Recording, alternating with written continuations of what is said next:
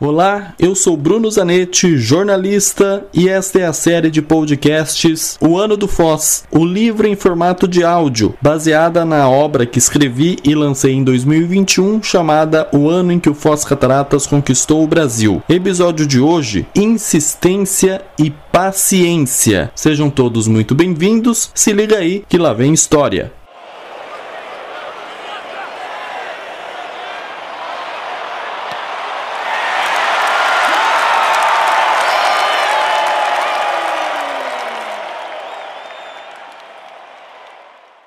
8 de setembro de 2011. Oitavas de final. Jogo de volta. Estádio Pedro Basso, em Foz do Iguaçu.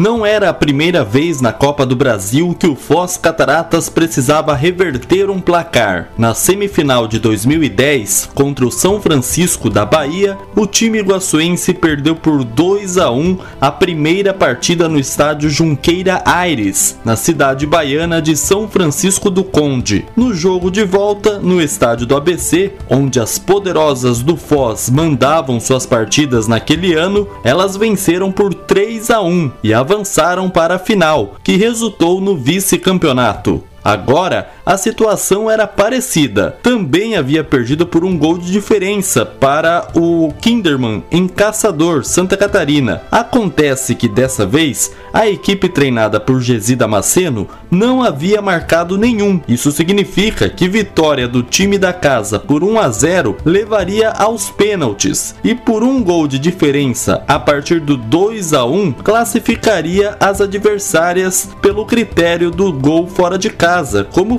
forma de desempate no saldo, ou seja, somente vencendo por dois gols ou mais de diferença para avançar. O tempo carregado e o gramado do estádio Pedro Basso, encharcado, pesado, favoreciam as catarinenses, mais acostumadas com esse tipo de situação. Comentei com as meninas com o pessoal da comissão aqui, nós vamos passar a jogar polo aquático em vez de jogar futebol. Esse aí é o técnico Gesi Damasceno, em entrevista para a RPC TV, emissora afiliada da Rede Globo no Paraná. Em Foz do Iguaçu, faz muito mais calor do que em Caçador, Santa Catarina, e as atletas do Kinderman poderiam sentir mais cansaço que as donas da casa, se estivesse um sol para cada um, igual um velho ditado diz. O clima chuvoso tratou de igualar as situações e deixou uma temperatura mais amena, e em 2011 o local ainda não havia recebido as reformas necessárias para atender a seleção da Coreia do Sul, que adotara a Terra das Cataratas como sede na Copa do Mundo de 2014 no Brasil. Portanto,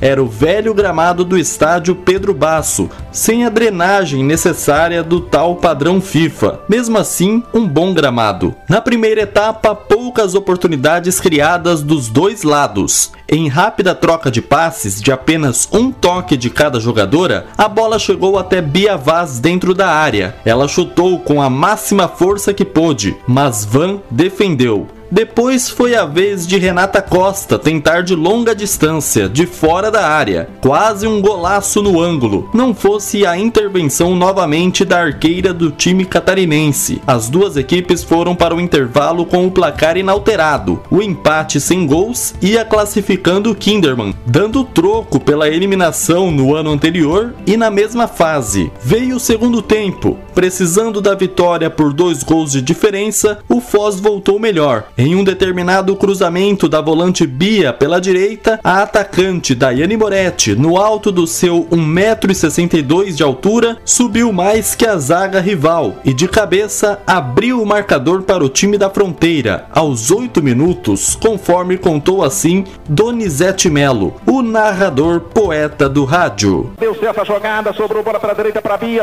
vou com a Bia, pode pintar agora, girou bonito, linha de fundo para o cruzamento, tá pintando o gol, levantou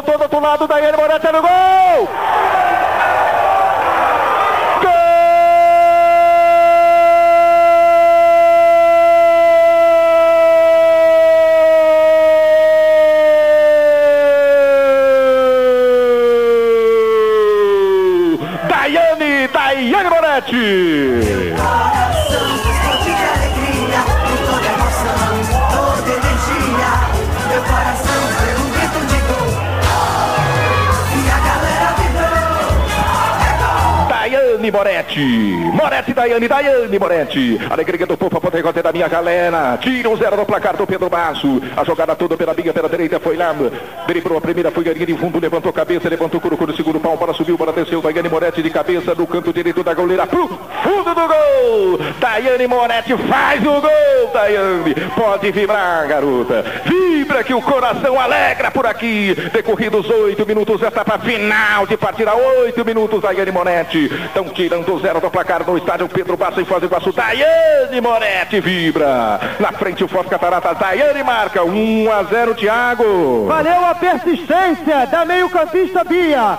Ela que acabara de sair, entrou e foi na linha de fundo recebendo a bola. Cruzou na medida para Daiane Moretti de cabeça. Colocar o Foz Cataratas na frente. Agora, um para o Foz Cataratas, zero para o Kinderman. A pouca torcida que mais uma vez enfrentava a chuva nas arquibancadas vibrava com o gol e se enchia de esperança. A decisão, por enquanto, estava indo aos pênaltis. Faltava ainda um gol. A mesma Daiane Moretti poderia ter feito outros dois, no mínimo. Apesar da pouca altura, ela conseguiu fazer o mais complicado para ela, o gol de cabeça. Já os teoricamente mais fáceis, desperdiçou, ainda que sem querer. Afinal de contas, ninguém quer e nem gosta de perder oportunidades como essas. Em novo cruzamento da direita, Daiane dessa vez deixou a bola cair no chão. Com liberdade, sem marcação, tinha todo o espaço do mundo para até escolher o canto no qual chutar. Acabou colocando um pouco de efeito a mais e a bola subiu, passando por cima da trave. Em outro lance, Nenê, dentro da área, encontrou Moretti. A goleira do Kinderman saiu mal da sua meta e mesmo com o gol vazio e escancarado, Daiane Moretti mandou para fora. Ao final do jogo, Daiane deu a seguinte declaração para a Globo local. Foi mais ansiedade, ansiedade ali na hora de querer fazer o gol, acho que atrapalhou. A gente a entende, Daiane, não se preocupe, você não será vilã. Renata Costa, aquela mesma que no primeiro tempo quase marcou um bonito gol, guardou o dela aos 19 minutos da etapa final, tão belo quanto seria o da primeira etapa. Em um passe com profundidade, Renata deu um toque de leve, sutil, suficiente para tirar da goleira e a bola cair mansamente no fundo do gol, balançando não só a rede, mas a vantagem obtida pelo time de Santa Catarina. Donizete Melo contou dessa forma o gol com relatos de Tiago Teles. Olha a zagueira furou, sobrou para Renata Costa. Renata Costa, não, por cobertura, entrou, entrou, gol!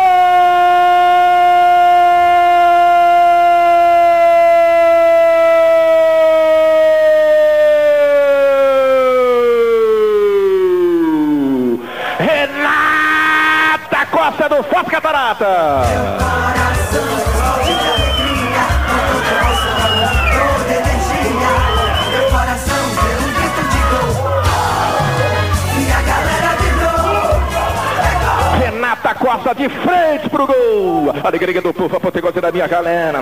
O toque de bola veio da meiuca do gramado, bola levantada. Furou a zagueirona, pegou mal no balão de couro, bola sobrou de graça para Renata Costa. Teve tranquilidade, não pegou bem na bola mesmo. Assim a goleira saiu desesperada, ela tocou no canto esquerdo pro fundo do gol. Pode ser o gol da classificação para a próxima fase para a Copa do Brasil. Renata Costa. Craque, craque do futebol feminino do Brasil. A Renata faz o gol. 2 a 0, Thiago. Uma furada espetacular da zagueira Lara. A Renata Costa ficou cara a cara e por cobertura colocou no ângulo esquerdo da goleira Van do Kinderman. Agora, encerrada a disputa por pênaltis. Este resultado de 2 a 0 dá vaga à equipe guaçuense. Supostamente chamadas de galinhas mortas pelas adversárias catarinenses, as jogadoras do Foz Cataratas responderam em bom humor ao final do jogo. Elas exibiram uma galinha de borracha como troféu após o apito final. A imagem que ilustra este episódio do podcast é da lateral esquerda Hillany com a galinha de brinquedo na boca, registrada pelo fotógrafo Christian Rizzi. Com o 2 a 0 no placar, o Foz avançava para as quartas de final e para enfrentar novamente o Santos, ex-clube da Renata Costa.